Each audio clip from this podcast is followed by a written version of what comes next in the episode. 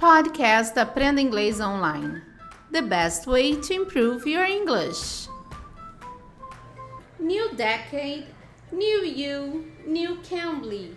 2020, estamos chegando uma nova década aí. E quando temos nova década, temos transformações, mudanças, é, um leque de coisas para acontecer. Você tá cheio de ideias e o Cambly também de cara nova, né? Estamos cara nova e o podcast não ia ficar fora dessa. Estamos com aula voltadas para a gramática. Você que pediu aulas voltadas para a gramática, fizemos essa essa experiência também e estamos aqui trouxemos para vocês, para vocês também aprenderem a gramática, porque também não tem como aprender o inglês sem a gramática. Então, para vocês terem essa estrutura gramatical também. Então, para isso, nós falamos com tutores do Cambly, né, para trazer também para vocês essa parte gramatical.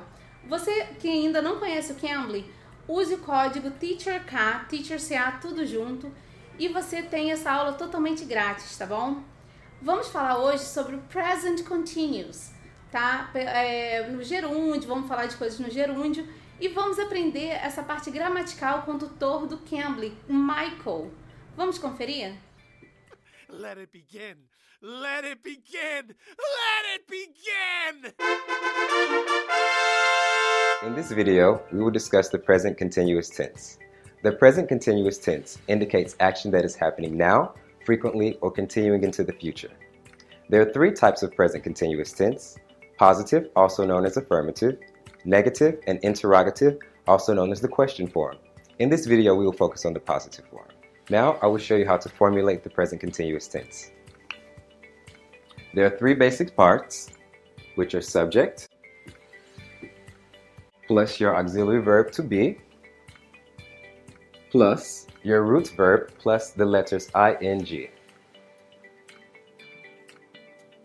As I told you, the present continuous tense indicates action that is happening now. So I will tell you a few things that I am actually doing now so that you can better understand. We will use the words speak, stand, and teach. For the subject, I am this current subject, so I will say I. The to be form for I in the present continuous tense is always am. I am speaking. I am standing. I am teaching.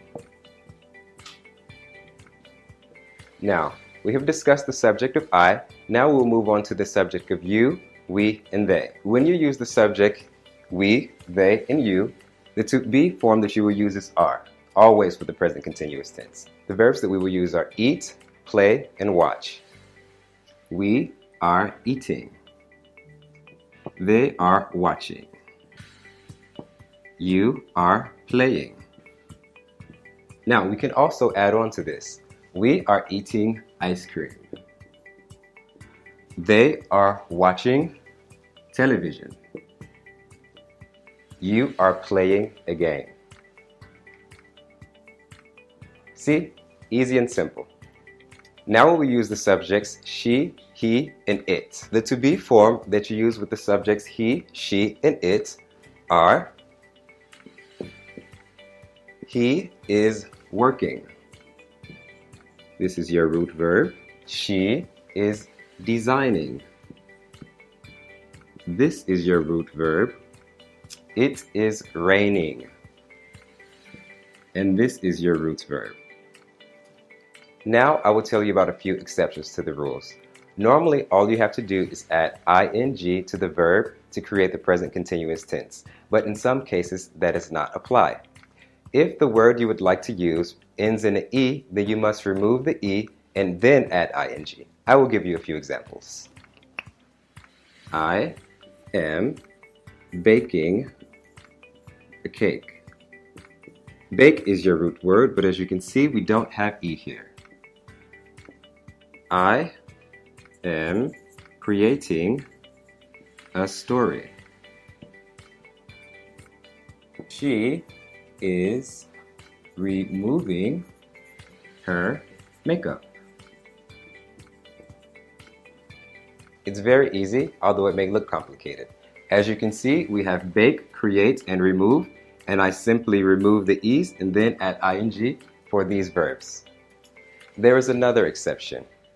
Verbs that end in ie, you must remove the ie, add y, and then add ing for the present continuous tense. For example, we have tie, die, and lie. They are lying to us. As you can see, I have removed the IE, added Y and ING. She is dying from cancer. I am tying my shoe laces. If the verb you would like to use has one syllable, ends in a consonant preceded by a vowel, you must double the consonant, then add ing in the present continuous tense. I will give you a few examples. As you can see, these verbs have one syllable, ending in a consonant, preceded by a vowel. Now we will double the consonant. I am swimming in the pool. As you can see, we double the consonant here. She is petting her cat. We are chatting about English. They are shopping for a new car. Very easy.